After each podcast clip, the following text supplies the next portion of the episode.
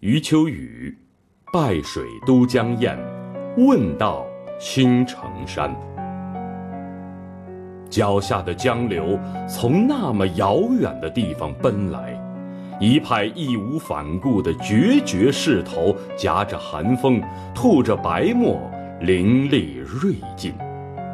我站得那么高，还能感觉到他的蝙蝠冷气，估计是从雪山赶来的吧。但是再看桥的另一边，它硬是化作许多亮闪闪的河渠，一片慈眉善目。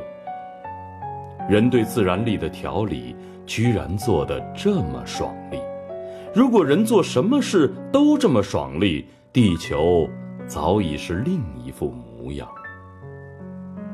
都江堰调理自然力的本事，被近旁的青城山做了哲学总结。青城山是道教圣地，而道教是唯一在中国土生土长的大宗教。道教汲取了老子和庄子的哲学，把水作为教义的象征。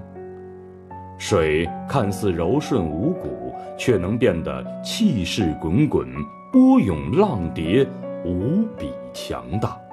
看似无色无味，却能挥洒出茫茫绿野、累累硕果、万紫千红；看似自处低下，却能蒸腾九霄，为云为雨，为虹为霞。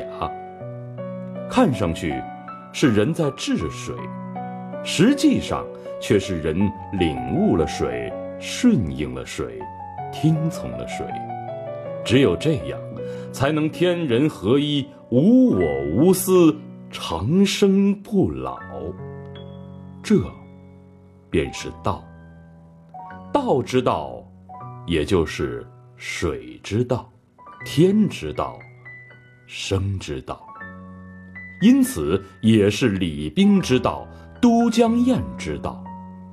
道无处不在，却在都江堰做了一次集中呈现。因此，都江堰和青城山相邻而居，互相映衬，彼此佐证，成了研修中国哲学的最浓缩的课堂。